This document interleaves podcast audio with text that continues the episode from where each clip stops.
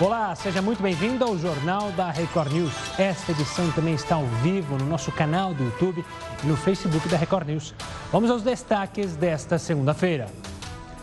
Brasil registra 1.106.470 casos confirmados e 51.271 mortes por coronavírus. No mundo, doença já ultrapassa a marca de 9 milhões de casos. Um milhão deles foram registrados só na semana passada. PMs de São Paulo vão passar por novo treinamento para diminuir a violência. Anúncio acontece após novo caso de abuso durante abordagem. Um jovem negro de 19 anos foi asfixiado por um policial em Carapicuíba, na Grande São Paulo. Governo do Rio de Janeiro troca mais uma vez o secretário de Saúde. Tenente-coronel do Corpo de Bombeiros assume o cargo. O coronavírus já matou quase 9 mil pessoas no estado. Anticorpos desenvolvidos por pacientes recuperados da Covid-19 diminuem rapidamente. Conclusão de estudo chinês cria ainda mais dúvidas sobre a duração da imunidade contra o coronavírus.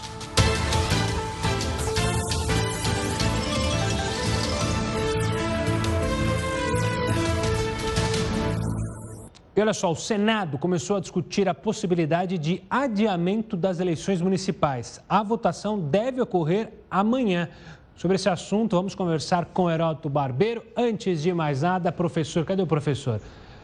Agora estou vendo, professor. Antes de mais nada, uma boa noite, professor. A gente já falou bastante sobre a possibilidade desse adiamento, né? Será que vai adiar mesmo? Uma boa noite.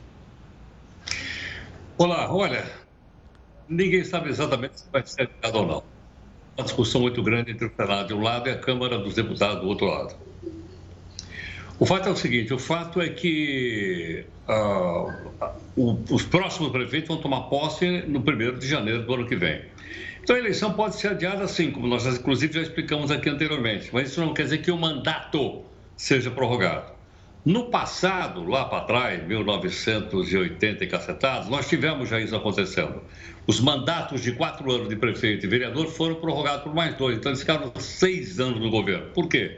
Porque queriam, como já expliquei inclusive aqui, que as eleições ficassem todas no mesmo período. Então, você, na mesma eleição, ia votar para vereador, para prefeito, deputado estadual, federal, senador, governador e presidente. São sete cargos. E havia uma confusão muito grande na época, ainda não tinha urna eletrônica, não tinha coisa nenhuma. E o pessoal achou que era muita coisa. Então veio uma nova Constituição. A nova Constituição disse: não, vamos separar. Aí ficamos dois e dois. Então agora nós vamos ter a eleição para os prefeitos e para vereadores. Agora, eu acho que não é tão importante se a data vai ser no dia 3 de outubro ou 15 de outubro, como estão falando agora, ou mesmo no começo de dezembro. Por que razão? Porque os partidos políticos, todos eles, com exceção de um, que é o novo, estão com as burras cheias. Burra quer dizer que estão com os bolsos cheios. Eles têm 3 bilhões de reais para gastar. 3 bilhões para gastar. Ou seja, 2 bi do fundo eleitoral mais bi dos, dos partidos. E tem mais uma graninha que hoje só que eu fiquei lembrando, que é o seguinte: os deputados federais e os senadores eles têm uma verba de divulgação do seu trabalho parlamentar. Essa verba vale entre 80 mil e 140 mil reais cada parlamentar. É óbvio que ele vai pegar essa verba e vai falar bem do candidato dele a prefeito, do candidato dele a vereador e por aí afora. Então você vê o seguinte: uh, foi uma tentativa de impedir que as empresas privadas uh, bancassem a eleição dizendo que elas eram corruptas. E eram mesmo, principalmente as empreiteiras. Mas, do outro lado, quem é que vai bancar isso? Bom, nós vamos bancar os dois bi do, do, da propaganda, mais um bi que nós vamos gastar dos partidos, mais as verbas de gabinete e mais alguma coisa que eles estavam querendo aumentar, que eu também já expliquei aqui. Aumentar o tempo de propaganda eleitoral no rádio e na televisão. Isso não é de graça. Isso vira imposto, as empresas descontam e vão parar no nosso bolso. Portanto, nós precisamos ficar de olho bem direitinho amanhã porque tanto faz uma semana ou outra, a conta vai ser paga por nós. E olha, Gustavo, meu bolso está vazio, viu, meu? Heroto, daqui a pouco você volta aqui. Eu quero lembra, lembrar a vocês que, claro, que assim que a votação terminar lá no Senado, você terá as informações dentro da nossa programação. Moradores de Carapicuíba, na Grande São Paulo, flagraram a ação violenta de dois policiais militares. Um jovem chegou a desmaiar depois de ser rendido. Aí eu fui pulei da moto para a moto não cair em cima de mim nem dele. O Rocan já veio, me enforcou, já não vi mais nada. O relato foi registrado em vídeo. O adolescente que prefere não se identificar foi agarrado pelo policial, recebeu um golpe conhecido como mata-leão e desmaiou. Nas imagens, as agressões continuam. Neste outro vídeo, a vítima se debate. Não ligo. E perde os sentidos novamente. Depois, o morador é socorrido por outros policiais e colocado inconsciente na viatura. Ele foi abordado pelos PMs enquanto pilotava uma moto. Na delegacia, o jovem agredido foi acusado de desacato à autoridade e multado porque não tinha carteira de habilitação. Ele conversou com a nossa equipe, disse que por diversas vezes alertou o policial de que estava com dificuldade para respirar. Me levou um pouco para a calçada, para fora da calçada. Aí eu fui tentei levantar. Na hora que eu tentei levantar, ele subiu em cima de mim, colocou o joelho sobre meu meu peito e, o, e a mão sobre o meu pescoço e me forcou. Tem uma hora que eu estava debatendo os pés no chão, tentando ar, procurando ar de toda forma. A sequência lembra o episódio que culminou com a morte do americano George Floyd, asfixiado ao ser imobilizado por um policial. O caso na Grande São Paulo fez o governo do estado se pronunciar hoje de manhã. Então, num primeiro momento, eles são afastados administrativamente. Se a coisa se complicar e provar que houve excesso, serão até presos, como estão a oito policiais da semana passada. E hoje a gente fala sobre esse assunto na nossa pergunta do dia. Após mais esse caso de violência, o governo de São Paulo vai instalar câmeras nos uniformes dos policiais militares. Na sua opinião, isso pode diminuir os abusos cometidos pelos agentes? Participe enviando mensagem ou para o nosso WhatsApp, que é o 11942-128-782, ou então nas nossas lives no Facebook e também pelo Twitter com a hashtag JRNews.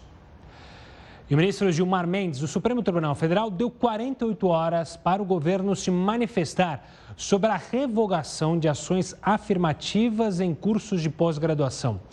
Essas ações foram instituídas em 2016 e incluem o estímulo ao acesso de negros, indígenas e pessoas com deficiência em programas de pós-graduação.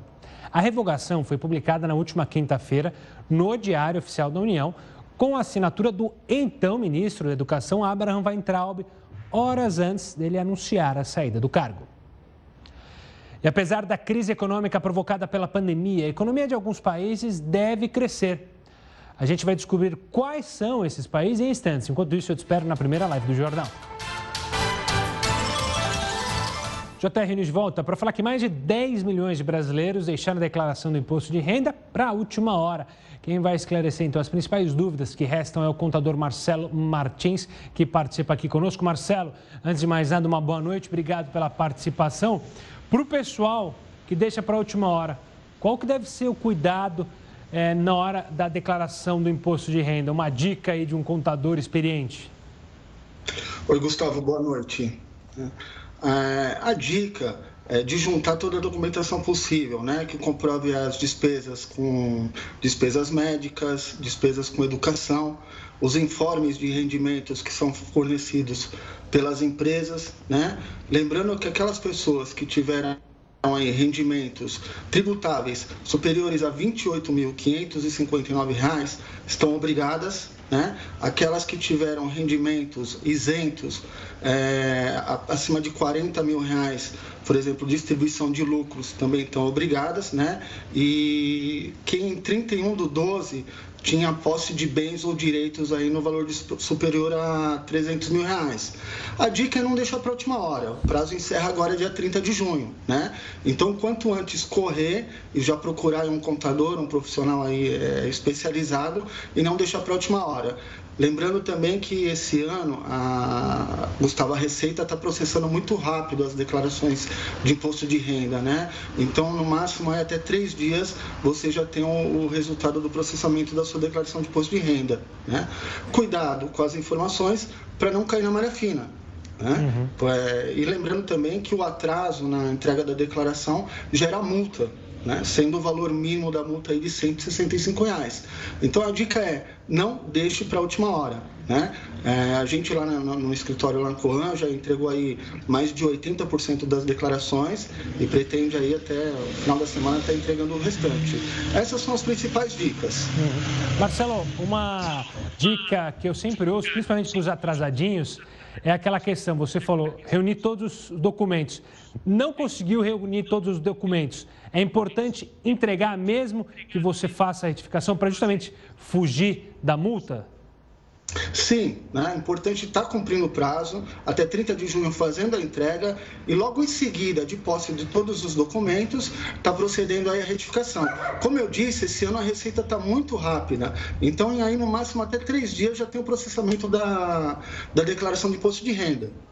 Marcelo, eu quero agradecer demais a sua participação, dando dicas e puxando a orelha de quem deixa tudo para a última hora. Então fica aí o aviso. Obrigado, Marcelo. Até uma próxima. Você que está aí, já entregou a sua declaração? Vários estados começaram a flexibilizar as normas de isolamento social. Enquanto isso, outros que já deram início à retomada gradual da economia estão tendo que puxar o freio, voltar atrás. Na região metropolitana de Recife, as prefeituras autorizaram o funcionamento dos shoppings, mas as praças de alimentação permanecem fechadas. Os restaurantes voltaram a funcionar em Fortaleza com horário restrito. Templos e igrejas também reabrem com apenas 20% da capacidade.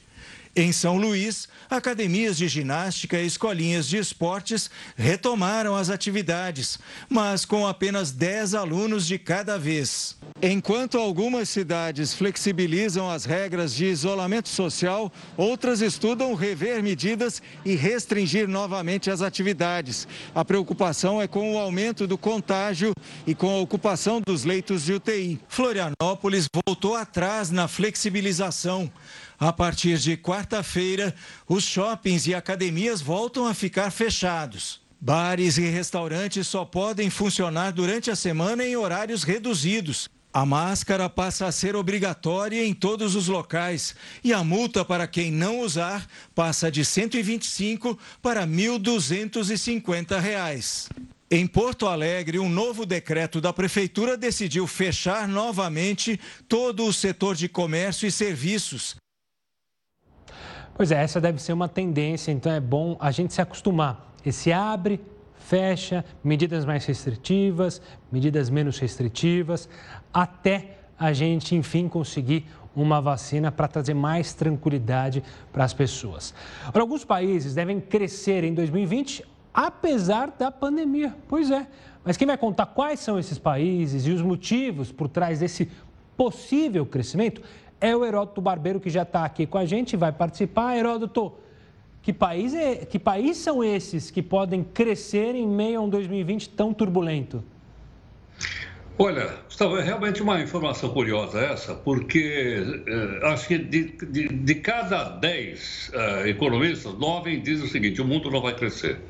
O mundo vai ficar negativo ao longo desse ano, a economia vai ficar menor e vai atingir diversos países. Mas eu tenho uma olhadinha aqui numa, no ranking feito pela BBC, vão até mostrar alguns deles que vão crescer por aí, que a gente vai entender bem.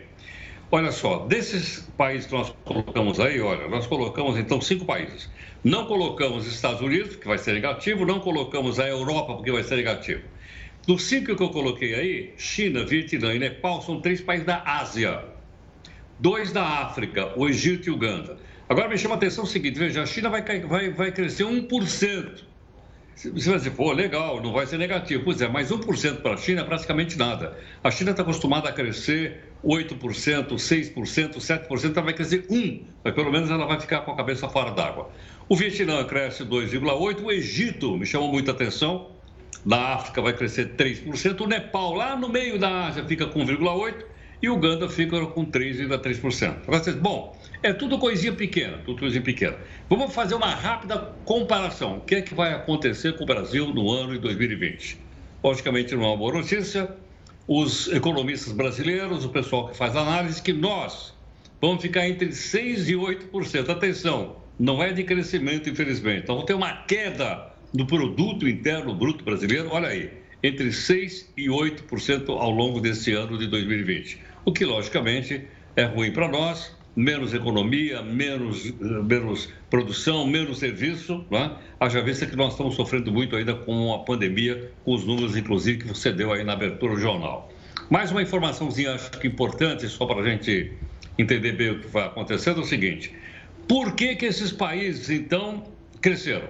Olha só, porque eles têm menor dependência do comércio, maior dependência da agricultura, a agricultura não depende tanto de maquinário, né, como uma indústria, por exemplo, e menor dependência de turismo. Por exemplo, a Europa depende muito de turismo, a Itália muito, a Espanha muito, a Europa em geral muito.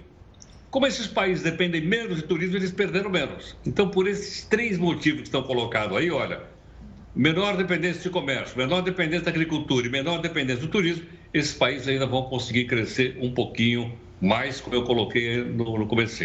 O Brasil, infelizmente, não está nesse, nesse, nessa questão. Esses países também sofreram menor impacto da pandemia, com exceção da China, e um setor de serviços menor, porque o setor de serviços simplesmente despencou. Todo dia você ouve dizer, olha, fechou a academia de ginástica, fechou o barbeiro, fechou o salão de beleza, fechou isso, fechou aquilo. Consequentemente, o, o setor de serviço caiu. No nosso país caiu muito. Então, esses países que não dependiam tanto desse setor de economia vão faturar alguma coisinha. Os demais vamos estar todos abraçados e afundando aí no mar de déficit e, ao mesmo tempo, de contas que nós vamos ter que pagar, viu, Gustavo? De um jeito ou de outro. Esse, esse é um aspecto técnico, né? Para a gente poder entender o que vai acontecer logo ali na frente. Boa, Heroto. Ele volta daqui a pouquinho aqui conosco no JR News. E hoje tem um convite para você. Hoje estreia aqui na Record News o JR Entrevista. O programa vai receber figuras de destaque dos poderes executivo, legislativo e judiciário e será exibido de segunda a sexta logo depois do Jornal da Record News. Esse é mais um produto multiplataforma da marca Jornal da Record. Daqui a pouco, na estreia, o vice-presidente da República, Hamilton Mourão, será entrevistado pelos jornalistas Guilherme Portanova e Tiago Nolasco. Uma pesquisa apontou que os anticorpos encontrados em pacientes recuperados do coronavírus diminuem rapidamente.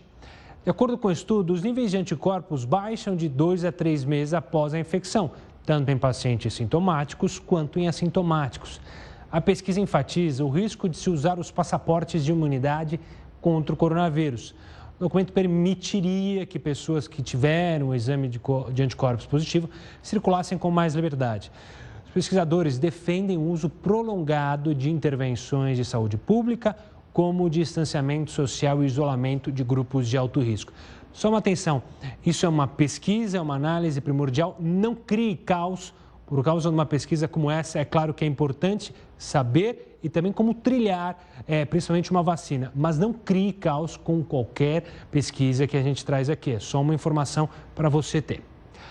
Uma análise publicada na revista científica The Lancet apontou que o distanciamento social pode prejudicar a capacidade de relacionamento dos adolescentes da Universidade de Cambridge, na Inglaterra, concluíram que os momentos em que os adolescentes ficam longe da rotina podem provocar danos profundos na capacidade de relacionamento com as pessoas, isso aquelas que não fazem parte da família. Para entender como a quarentena funciona para os adolescentes, foram estudados cérebros de roedores. As observações indicaram que essas privações do contato são muito mais prejudiciais para o cérebro e o comportamento social na adolescência do que em outras faixas etárias. Isso porque as interações sociais são extremamente importantes para que eles se desenvolvam em alguns aspectos que são essenciais para a vida, como é o caso de autoconhecimento, saúde mental, como explica a psicóloga Marilene. Muitos adolescentes estão entediados, com sentimento de tristeza, de ansiedade, de solidão e frustração e não estão sabendo como lidar com esses sentimentos. A fase da adolescência, ela é marcada também pela interação social. Os jovens têm muita necessidade de estarem juntos dos seus grupos de maior afinidade e identificação. É no período entre os 10 e 24 anos que os jovens criam relações profundas, isso com diferentes pessoas. E essas relações fazem com que eles entendam várias perspectivas e assim tentem se colocar no lugar do outro. Como não é possível restabelecer por completo o contato nesse momento, é necessário tentar amenizar os danos. Saibam que muitos conflitos surgem pela falta de diálogo ou pela dificuldade de comunicação entre pais e filhos. Promovam atividades uh, que vocês estejam juntos a maior parte do tempo. Assistam filmes, séries, pratiquem atividades físicas, uh, conversem um com o outro de assuntos variados. Isso vai fazer muito bem para a qualidade de vida e para a saúde mental do jovem. Os pesquisadores ainda não conseguiram descobrir se o período atual da quarentena vai ser capaz de causar prejuízos a longo prazo. Além disso, eles disseram que é importante encontrar respostas sobre alguns estresses adicionais, que são provocados por crises econômicas e também perdas de eventos importantes, como as formaturas. Vamos falar do Rio, porque o governo do estado trocou pela terceira vez o secretário de saúde. Fernando Ferri pediu demissão do cargo nesta segunda-feira. Quem assume é o tenente-coronel do Corpo de Bombeiros, Alex Busquet. Foram só 35 dias. Peço desculpa à população, mas a única coisa que eu tenho a falar, eu tentei. Ferri assumiu a secretaria depois da saída de Edmar Santos, quando o escândalo na área da saúde veio à tona. O governador Wilson Witzel é investigado por supostas fraudes em contratos emergenciais na área da saúde. Ferri herdou a missão de inaugurar seis hospitais de campanha que tinham data de entrega prevista para 30 de abril. Durante a rápida gestão, só foi entregue parcialmente o de São Gonçalo. Um dos motivos para o pedido de demissão de Fernando Ferri pode ter sido o teor de um relatório da Fundação Saúde do Estado do Rio de Janeiro. O documento mostra que não há necessidade de concluir a construção dos cinco hospitais de campanha em atraso. O ex-secretário concordava com isso, mas tudo indica que sofria pressão para entregar todas as unidades. Pelo relatório, há leitos suficientes nos hospitais da rede pública para atender os pacientes da doença. Quem assume agora é Alex Busquet, médico do Corpo de Bombeiros, que já terá um novo problema pela frente. O Estado comprou em março, sem licitação, 70 mil testes rápidos do coronavírus. O pagamento foi antecipado e custou 9 milhões de reais aos cofres públicos. Mas, três meses depois, os testes ainda não chegaram à população. A Controladoria Geral do Estado identificou superfaturamento no contrato, assinado pelo ex-subsecretário de Saúde, Gabriel Neves, que está preso. O Rio de Janeiro comprou a 180 reais cada unidade daquelas, que nem, e até a qualidade desse teste a gente está questionando. A Secretaria Estadual de Saúde do Rio informou que todos os contratos firmados pela antiga gestão estão sendo revisados e que o setor jurídico da pasta está bloqueando contas dos fornecedores desde maio. E o processo de criação de vacinas envolve testes em animais. Eles têm sido alvos de inúmeros questionamentos. Então vamos entender essa polêmica daqui a pouquinho aqui no JR News. Agora eu te espere mais uma live. São 9 horas e 38 minutos, nós estamos de volta para falar de pesquisadores que alertam que o coronavírus pode desencadear diabetes ou então agravar a doença em alguns quadros pré-existentes.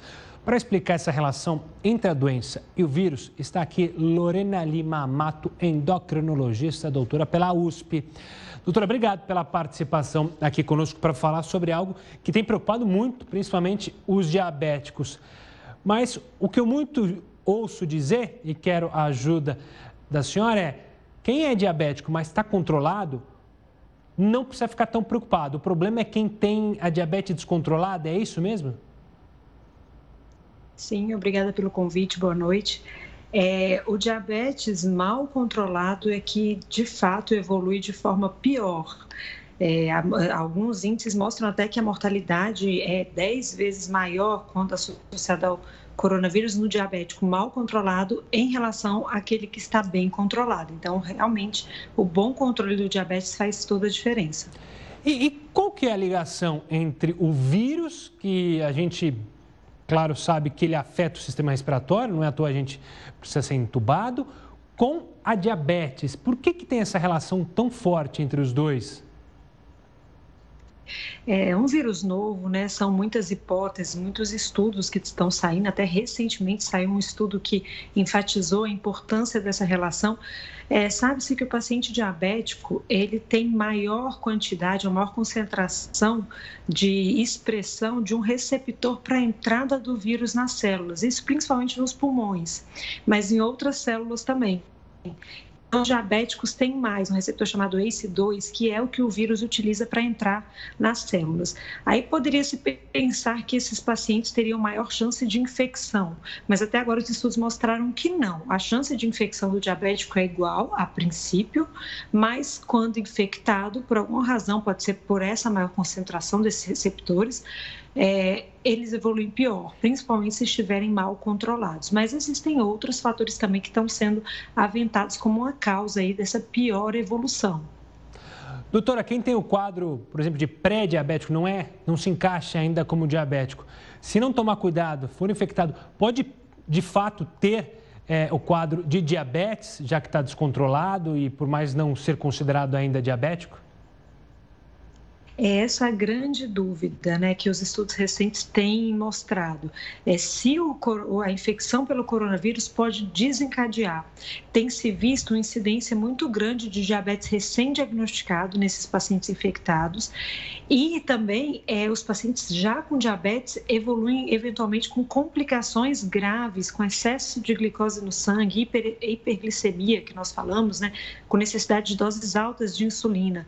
Esses pacientes às vezes evoluem como eriporosmolar, cetoacidose diabética, que são complicações graves. Então, há uma hipótese que o vírus em si possa desencadear tanto a doença quanto uma piora daquele paciente, uma piora do controle. Se isso persiste ou não, se isso vai continuar a longo prazo, não são respostas ainda não esclarecidas. Inclusive, os, os cientistas, os estudiosos estão se juntando é, para envio de casos relacionados com, relacionando diabetes com coronavírus para tentar esclarecer isso. Doutora, quero agradecer demais a sua participação para falar sobre o assunto que, claro, preocupa a todos nós. Obrigado, até uma próxima. E você de casa, segure a glicose, faça como nosso querido Will, nosso cinegrafista, que sempre cuida muito bem da saúde e puxa minha orelha quando eu coloco muito açúcar no meu café. Olha, as vacinas costumam ser testadas em animais antes de chegarem aos humanos. Isso é um tema polêmico. Será que existe outra forma de comprovar a eficiência de um remédio ou vacina? Veja agora na reportagem. O uso de animais em pesquisas é antigo. Os pesquisadores começaram a fazer isso para entender como funcionavam os órgãos deles e também para aprimorar as habilidades durante as cirurgias. O que eles aprendiam era aplicado em seres humanos. A medicina já evoluiu muito e hoje em dia temos máquinas que possibilitam enxergar dentro do corpo humano, como o raio-x. Ainda assim, os animais são necessários em laboratórios porque apenas eles são capazes de apresentar respostas parecidas com as do corpo humano. O uso de animais em experimentação é crítico para que nós entendamos como as, os medicamentos ou os candidatos a medicamentos são, por exemplo, absorvidos, são trabalhados, metabolizados pelo corpo, atingem o seu órgão-alvo e assim são eficientes. Nos Estados Unidos, uma experiência desastrosa que poderia ter sido evitada se os testes tivessem acontecido provou a importância dos estudos em laboratórios. Centenas de crianças morreram por causa de um xarope de sulfanilamida, que foi criado em 1937 e prometia agir contra bactérias mas acabou intoxicando as crianças que o tomaram. A partir disso, foi desenvolvida uma legislação que obriga testes em animais e seres humanos para garantir a segurança e a efetividade dos medicamentos.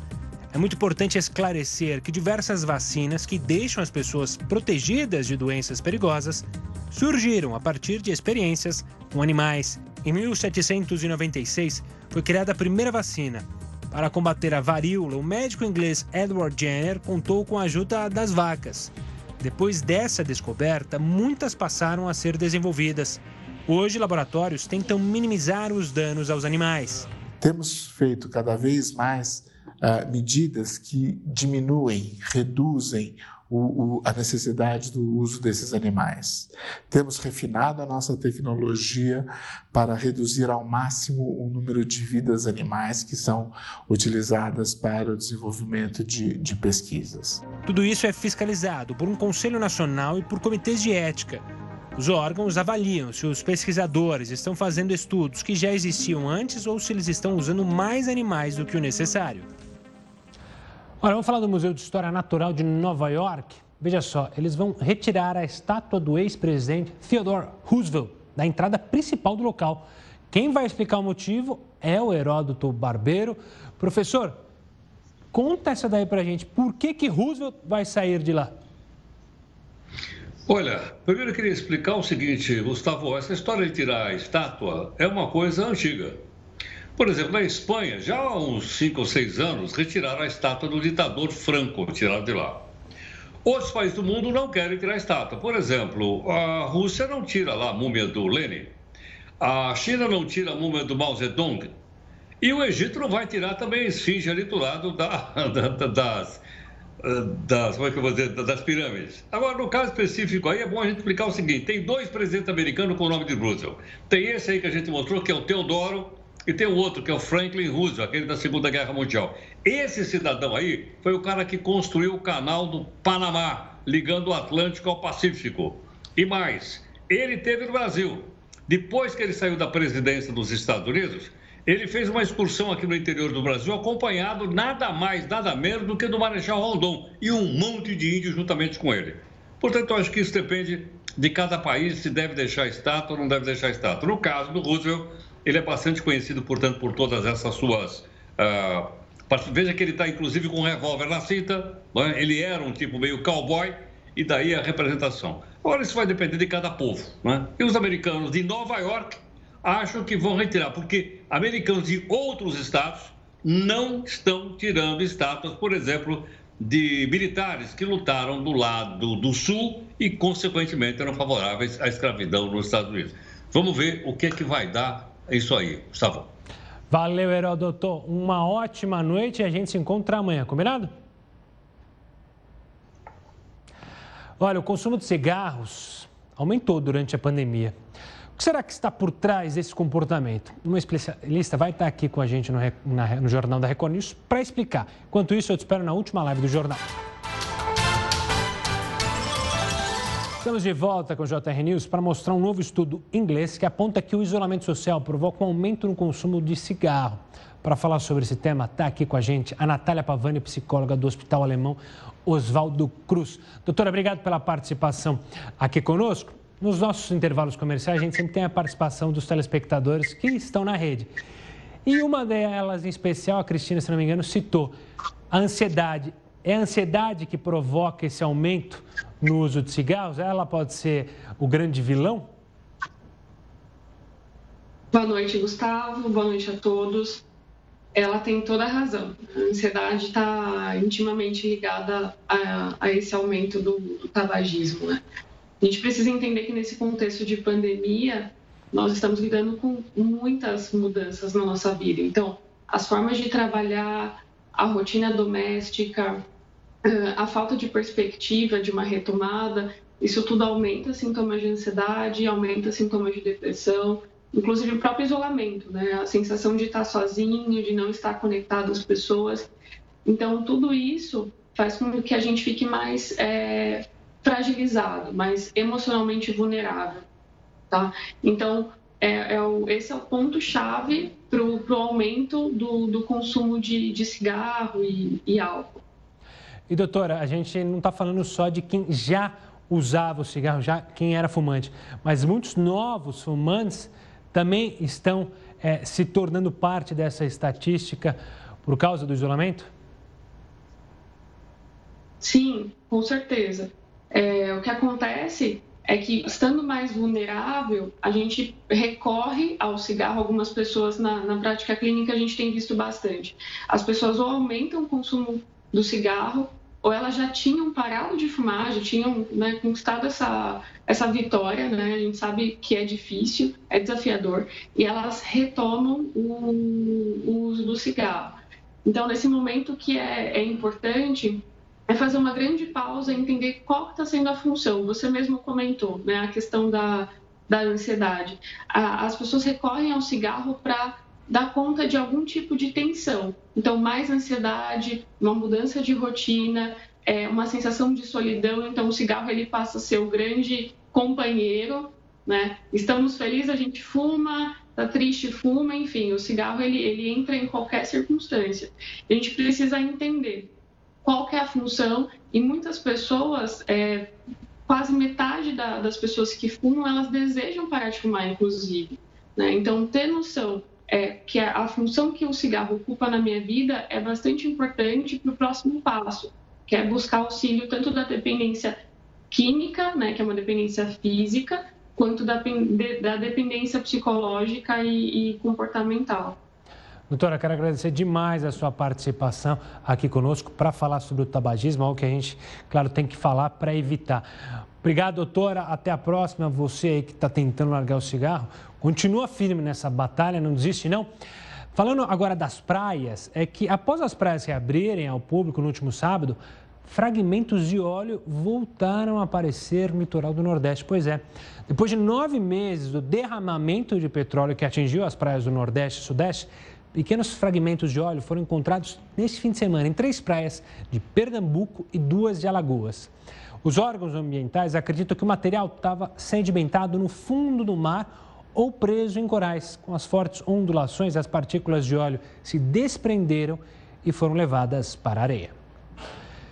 E o modelo de pagamentos instantâneos do Banco Central, chamado Pix, vai permitir que o consumidor saque dinheiro em estabelecimentos comerciais. Pois é, as transferências por meio da nova tecnologia serão gratuitas para pessoas físicas. O Banco Central divulgou o lançamento do sistema em fevereiro e mais de 900 instituições financeiras participaram do processo de adesão ao modelo. A ideia é que transferências e pagamentos sejam realizados em 10 segundos. A tecnologia deve começar a funcionar em novembro deste ano. E olha, a pandemia mexeu com a vida das pessoas, principalmente no que diz respeito à conectividade, economia e estilo de vida. Uma pesquisa mostra por que os consumidores e as pessoas estão diferentes. Uma pesquisa feita pela consultoria McKinsey Company mostra que nesses tempos os brasileiros estão mais conectados, econômicos e até caseiros. As pessoas encontraram uma nova maneira de consumir por passarem mais tempo em casa e fortaleceram também a cultura do faça você mesmo. Estão literalmente colocando a mão na massa. De acordo com o um estudo, essas tendências de comportamento vieram para ficar. O e-commerce cresceu e as idas aos supermercados diminuíram. O brasileiro está atrás do melhor custo-benefício ali na hora de comprar. Mas não é só o preço que está em jogo agora. Quando precisam sair de casa, as pessoas também querem se sentir protegidas. 33% se mostraram preocupados com os cuidados de higiene que os funcionários têm ao atendê-los. Já 32% afirmaram que analisam sim as promoções e 29% se importam com a aglomeração desses locais todos. Com isso, o comércio eletrônico ganhou destaque, não teve jeito. De acordo com a pesquisa, cerca de 80% dessas pessoas que usaram os canais digitais pela primeira vez durante a pandemia ficaram mais que satisfeitas. Primeiro, você tem um conforto que as pessoas querem, ficar dentro de casa e poder fazer os seus pedidos. A internet também está sendo usada de forma positiva. Em comparação com os Estados Unidos e a China, o percentual de pessoas que fizeram atividades educativas online durante a pandemia foi maior aqui no Brasil. O foco foram as aulas online. No Brasil, 51% das pessoas usaram a internet para estudar à distância. Já na China, 35%. E nos Estados Unidos, somente 13% se conectaram para estudar. De certa forma, as pessoas entenderam que a partir de agora vão ter uma vida diferente e até mesmo com mais qualidade. E o Jornal da Record News fica por aqui. Fique agora com mais uma edição do Jornal da Record e com a estreia do JR Entrevista.